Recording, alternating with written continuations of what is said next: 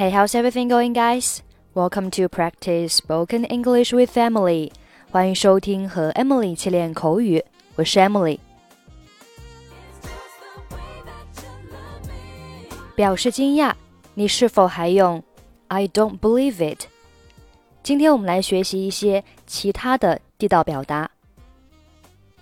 I can hardly believe my ears。我简直不敢相信自己的耳朵。 I can hardly believe my ears. What a surprise! 或者是 How surprising! 真令人感到惊讶。Fancy that! She remembered my name after all those years. 真想不到，这么多年后，她依然记得我的名字。Fancy that! She remembered my name after all those years. I'm really surprised at the news. 对于这个消息，我真的很惊讶。I'm really surprised at the news. We are all amazed at her beauty. 我们都被她的美丽所震惊。We're all amazed at her beauty. It's unbelievable 太难以置信了。It's unbelievable. You've got to be kidding. 你一定是开玩笑的吧？You've got to be kidding. I was astonished at what he had said. 对于他说的话，我感到很惊讶。I was astonished at what he had said. Okay, now let's listen to a dialogue.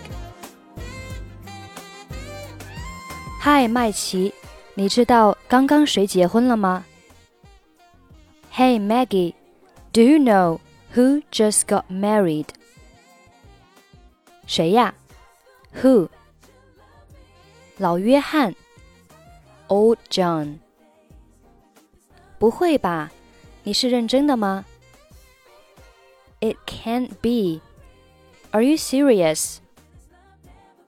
当然了，我刚刚在酒店看到他了，穿着黑色的燕尾服，真的很帅。Of course, I just saw him at the hotel in a black tuxedo. He is really handsome. 哇，我简直不敢相信自己的耳朵，他都六十多岁了。 谁是他可爱的新娘呢？Wow, I can hardly believe my ears. He is in his sixties. Who is his lovely bride? 他是参加教堂活动时认识那个女人的。他说，他对她一见钟情，被她美丽的舞姿所折服。他们都经常去教堂，时间长了。那个女人就被老约翰打动了。He met the woman at church events, and he said he fell in love with her at first sight, and was impressed by her beautiful dance. They all went to church very often, and as time went by, the woman was moved by old John. 真的吗？You don't say。是真的，那个女人都已经七十二岁了，而且这是她第四次结婚。It's true. The woman is seventy-two years old, and this is her fourth marriage. 难以置信，你怎么知道这些的？Unbelievable how do you know this? 我在酒店遇到他的时候问他了，他的妻子是一个不一般的女人。你猜怎么着？他有将近三十个孙子孙女。I asked him when I met him at the hotel. His wife is quite a woman. Guess what? She has nearly thirty grandchildren。太令人感到惊讶了，amazing。我在酒店还看到那个女人了，她真的很优雅，也很漂亮。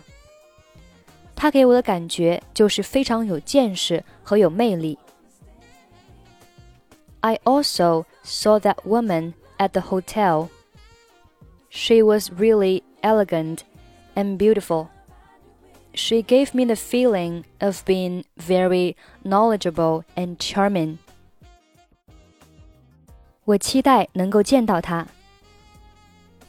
I look forward to seeing her.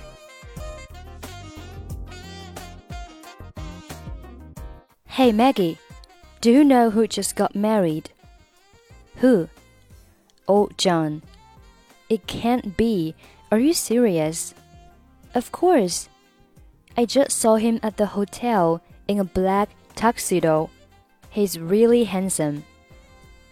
Wow, I can hardly believe my ears. He is in his 60s. Who is his lovely bride? He met the woman at church events, and he said he fell in love with her at first sight and was impressed by her beautiful dance.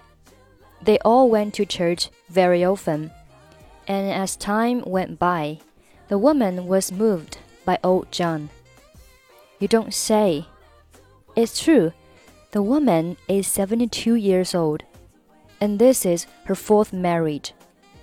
Unbelievable how do you know this? I asked him when I met him at the hotel. His wife is quite a woman. Guess what? She has nearly 30 grandchildren. Amazing! I also saw that woman at the hotel. She was really elegant and beautiful. She gave me the feeling of being very knowledgeable and charming. I look forward to seeing her.